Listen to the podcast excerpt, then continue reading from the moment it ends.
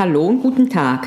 Heute reichlich später als normal, aber es hat mich gepackt und ich habe das Arbeitszimmer entrümpelt zum großen Teil.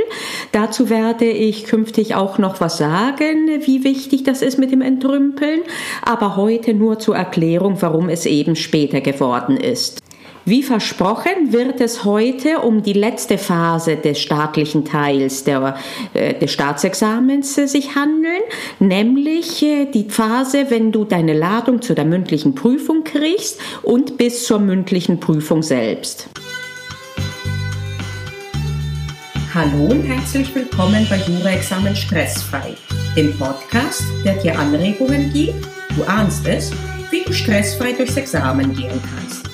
Ich bin Panayota, ehemalige Professorin und Prüferin, Autorin, Examenscoach und Hinterfragerin aus Leidenschaft.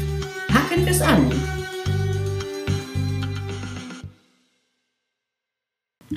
Die Klausuren liegen also jetzt schon mehrere Wochen zurück und hast deine Ladung gekriegt. Jetzt kennst du deine Vornoten und auch deine Prüfer und Prüferinnen. Und damit beginnt der Endspurt. Das ist jetzt die Krönung, was kommen wird, die mündliche Prüfung des Staatsteils und entsprechend wichtig solltest du sie auch nehmen. Optimalerweise hast du, wie ich es dir in der letzten Woche geraten habe, nach den Klausuren deine Vorbereitung umgestellt und jetzt geübt, juristisch zu diskutieren, statt nur Fragen zu beantworten oder gar Meinungsstreitigkeiten wiederzugeben. Denk daran, ich weiß nicht, ist jetzt keine Antwortoption. Stattdessen denkst du in der mündlichen Prüfung laut und genau dafür und nicht für konkrete Lösungen kriegst du auch auch deine Punkte. Spätestens jetzt paukst du dir das noch einmal und ständig ein. Das ist wirklich wichtig. Wenn du das nicht kapiert hast, dann wirst du tatsächlich dir keinen Gefallen tun. Und jetzt hast du auch, wie gesagt, zwei neue Infos zu den Noten und der Prüfungskommission. Versuche die Noten nur ganz kurz zu beachten, wenn du dir errechnest, wo du hinkommen kannst in der Prüfung realistischerweise, beziehungsweise optimistischerweise. Und danach vergiss sie bitte, vor allen Dingen befasse dich nicht damit, warum du jetzt genau die Note X gekriegt hast.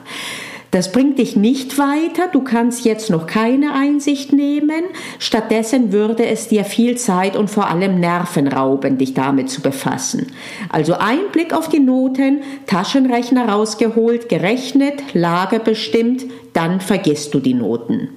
Jetzt, wo du auch deine Prüfer und Prüferinnen kennst, kannst du dir die berühmten und ominösen Protokolle besorgen. Lege aber kein allzu großes Gewicht darauf.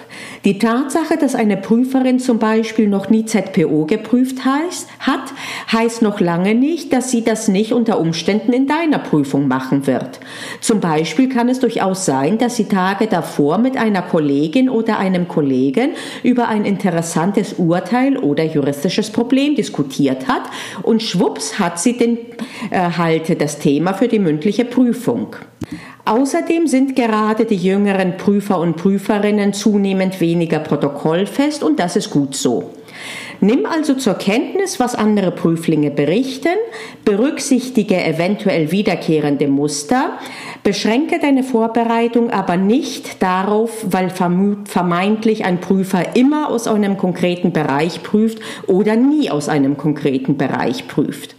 Und vor allen Dingen stelle dich auf taub, wenn Prüflinge von scharfen Hunden oder vermeintlich ungerechten Prüfern oder Prüferinnen berichten. Oft basiert diese subjektive Einschätzung darauf, dass die eigene Prüfung nicht optimal gelaufen ist und natürlich kann man ja nicht selber schuld sein, oder? Also ich zumindest bin nie selber schuld. Ich weiß nicht, wie es dir geht. Außerdem besteht die große Gefahr einer selbsterfüllender, sich selbst erfüllender Prophezeiung. Bleib lieber unvoreingenommen und gehe von dem wahrscheinlichsten Fall aus, dass die Prüfer und Prüferinnen nett sind und dir nichts wollen, beziehungsweise dir Gutes wollen. Bereite dich auch auf das Vorgespräch vor, denn da hast du die Möglichkeit, Dinge anzubringen, die die Vorsitzende dann der Prüfungskommission mitteilen wird. Insbesondere solltest du es sagen, wenn du extrem nervös bist, und zwar in so einem Ausmaß, dass du nicht mehr geradeaus denken kannst. Und Stichwort denken, denke daran jetzt, die meisten Prüfer sind, entgegen eines weit verbreiteten Irrglaubens, nicht darauf raus, dich irgendwie zu kriegen. Es gibt, und zwar für alle Beteiligten, auch für die Prüferinnen und Prüfer, nichts Schlimmeres als eine zähe Prüfung, wo die Prüflinge den Mund kaum aufmachen. Umgekehrt bist du als Prüferin geradezu euphorisiert, wenn die Kandidaten und Kandidatinnen mit dir interagieren und im positiven Sinne diskutieren. Also tu dir selbst und auch deiner Prüfungskommission einen Gefallen. Diskutiere so, wie du es auch in deiner Lerngruppe tun würdest. Denke laut, hör den Prüfern genau zu, lass dich von ihnen leiten und unterstützen. Deine Kommission und damit auch deine Note werden es dir danken. Ich bin Panagiotta und ich hoffe, ich habe dir heute eine Anregung gegeben, wie du deine Examensvorbereitung ein kleines Stückchen stressfreier machen kannst. Denk daran, es liegt in deiner Hand.